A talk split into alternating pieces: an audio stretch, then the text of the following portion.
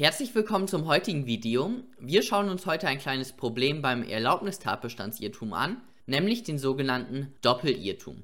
Und diesen möchte ich an einem Beispiel verdeutlichen. Das ist das folgende. B bittet seinen Kumpel K, bei ihm zu Hause ein Buch zu holen. Er gibt ihm dazu den Schlüssel zum Haus, das wegen der Abwesenheit der Eltern unbeaufsichtigt sei. Als K im Zimmer des B nach dem Buch sucht, taucht plötzlich der vorzeitig von einer Geschäftsreise zurückgekehrte Vater V auf, der in K einen Einbrecher vermutet und K aus nächster Nähe einen Stich mit einem Messer in den Oberkörper versetzt. Angesichts der körperlichen Überlegenheit des V hätte dieser den B auch ohne Messer überwältigen können. V ging aber davon aus, einen Einbrecher sofort zur Strecke bringen zu dürfen. Wie ist jetzt der V hier strafbar? Also zusammengefasst, wir haben den K, der mit Einverständnis des B in dessen Zimmer ein Buch sucht und jetzt kommt der V zurück von einer Geschäftsreise und sticht den direkt ab, weil er in dem K, in dem Kumpel des B, einen Einbrecher sieht. Strafbarkeit des V. Wir fangen an, der K ist natürlich jetzt gestorben, also Tatbestand 212 ist erfüllt. Und wir kommen zu der Rechtswidrigkeit. Hier kommt natürlich die, die Notwehr nach 32 in Betracht und hier müssen wir uns zunächst fragen, liegt eine Notwehrlage vor? Für eine Notwehrlage muss ein Angriff, der gegenwärtig und rechtswidrig ist, vorliegen. Und hier liegt womöglich kein Angriff vor, spätestens aber beim rechtswidrigen Angriff, also bei der Rechtswidrigkeit des Angriffs, müsstet ihr rausfallen, weil hier ja ein Einverständnis vorliegt. Also der, der B hat ja gesagt, ja K, du darfst in mein Zimmer reingehen und dort eben nach dem Buch suchen. Das ist ein Einverständnis oder eine Einwilligung und dementsprechend liegt hier kein rechtswidriger Angriff vor. Dann kommen wir zu der Schuld. Und hier ist natürlich der Erlaubnistatbestandsirrtum jetzt das Hauptthema. Beim Erlaubnistatbestandsirrtum gehen wir in zwei Schritten vor liegt ein Erlaubnistatbestandsirrtum überhaupt vor? Und dann im zweiten Schritt, was sind die Rechtsfolgen dieses Erlaubnistatbestandsirrtums? Jetzt müssen wir bei dem ersten Schritt erstmal die Definition nennen. Was ist ein Erlaubnistatbestandsirrtum? Ein Erlaubnistatbestandsirrtum liegt vor, wenn der Täter sich einen Sachverhalt vorstellt, der, wenn er vorläge, sein Verhalten rechtfertigen würde. Das heißt, diese Definition schreiben wir auf und jetzt müssen wir uns fragen, stellt der V sich einen Sachverhalt vor, der, wenn er vorläge, sein Verhalten rechtfertigen würde? Und prüfen wir jetzt die Notwehr nach der Vorstellung des V. Hypothetische Notwehrlage. Nochmal in Klammern Vorstellung V, um das nochmal zu verdeutlichen. Nach der Vorstellung des V lag hier ein Angriff vor, weil er, er wusste ja nichts von, der, von dem Einverständnis. Er ging einfach davon aus, dass der B irgendwie durch das Fenster geklettert sei und jetzt ja, wertvolle Gegenstände eben aus dem Zimmer entwendet. Dementsprechend ging er von einem Angriff aus, nämlich einer drohenden Verletzung eines Individualrechtsguts, nämlich eben des Eigentums des B, weil der K wollte ja nach der Vorstellung des V eben Bücher oder was auch immer stehlen. Gegenwärtigkeit liegt auch vor, das liegt nach der Vorstellung des V, steht dieser Angriff unmittelbar bevor. Und dieser Angriff ist nach der Vorstellung des V auch rechtswidrig. Nach der Vorstellung des V. Ganz wichtig. Jetzt kommen wir zu der hypothetischen Notwehrhandlung. Und hier müssen wir uns fragen, liegt eine Verteidigung vor, die erforderlich und geboten ist. Nach der Vorstellung des V liegt hier eine Verteidigung vor, weil diese Verteidigung richtet sich nur gegen den Täter, gegen den vermeintlichen Täter K. Dann müssen wir uns fragen, war diese Verteidigung erforderlich? Und hier müssen wir sagen, nein. Weil, wann ist eine Verteidigung erforderlich? Wenn sie geeignet ist und wenn sie dann unter diesen geeigneten Maßnahmen das mildeste Mittel ist.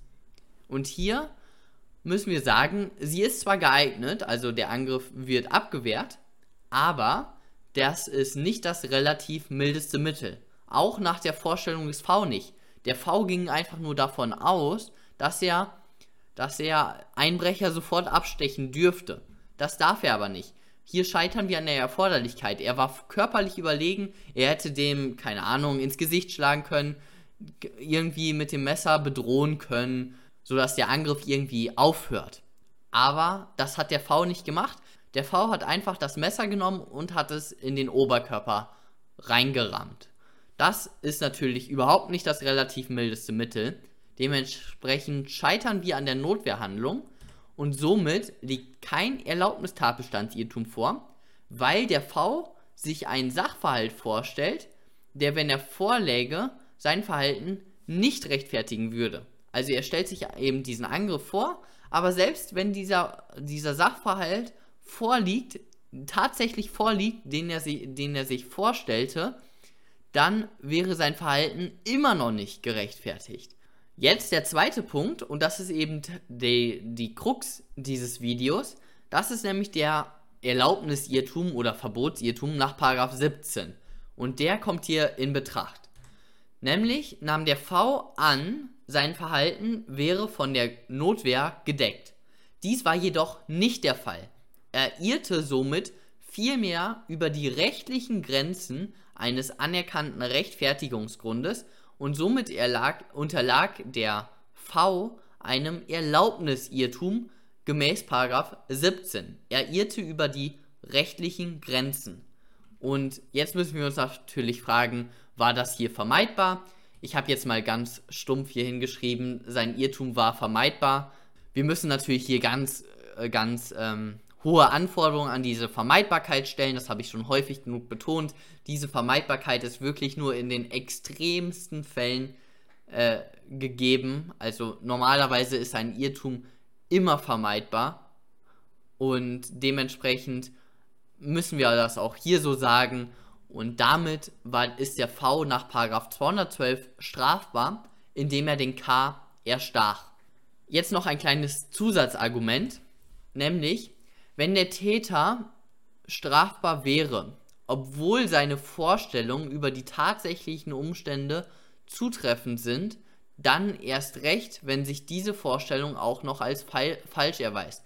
Also selbst wenn der dieses Vorspiel mit dem Kumpel ähm, mit dem K und dem B, also der B sagt, ja, hey K, hol ein Buch bei mir ab im Zimmer, ähm, hier ist der Schlüssel dazu. Selbst wenn das nicht existierte und der K tatsächlich ein Einbrecher wäre, wenn der, wenn der tatsächlich irgendwie, äh, ja, ich steige heute mal in dieses Haus ein, um mir, keine Ahnung, ein paar wertvolle Sachen zu holen, dann wenn, selbst wenn dieser Sachverhalt vorläge, dann wäre das Verhalten des V immer noch nicht rechtfertigt. Das ist eben das Wichtige. Also diese Fehlvorstellung macht hier überhaupt keinen Unterschied. Weil selbst wenn der K tatsächlich ein Einbrecher wäre, wäre dieses Verhalten nicht gerechtfertigt, weil das eben nicht erforderlich war. Und dementsprechend kommen wir hier zum Ergebnis, es liegt nur ein Erlaubnisirrtum oder nur ein Erlaubnisirrtum kommt in Betracht, ein Erlaubnistatbestandsirrtum kommt nicht in Betracht. Und beim Erlaubnisirrtum haben wir eben gesagt, der Irrtum war vermeidbar, sodass der V nach 212 zu bestrafen ist. Hier nochmal die kleine Zusammenfassung des Problems. Wir haben einmal das Element des Erlaubnis-Tatbestandsirrtum. Nach der Vorstellung des V bestand hier eine Notwehrlage. Das ist ein Irrtum über Tatsachen. Und auf der anderen Seite haben wir natürlich auch das Element des Erlaubnisirrtums, nämlich es ist nur die erforderliche Verteidigung nach 32 gedeckt und der V glaubte mehr als erforderlich zu dürfen. Das ist ein Irrtum über rechtliches, also über die rechtlichen Grenzen eines, eines Rechtfertigungsgrundes. Wir haben also hier einen Irrtum über Tatsachen und ein Irrtum über rechtliches. Und das ist eben das Problem des Doppelirrtums. Deswegen wird das Doppelirrtum genannt. Aber, und yes, das möchte ich nochmal eben, dass ihr das versteht. Eigentlich ist das ja gar kein Doppelirrtum. Und hier zitiere ich jetzt mal aus dem Lehrbuch. Der Begriff Doppelirrtum ist missverständlich. Eigentlich liegt ja nur ein Irrtum vor und das ist ein Erlaubnisirrtum.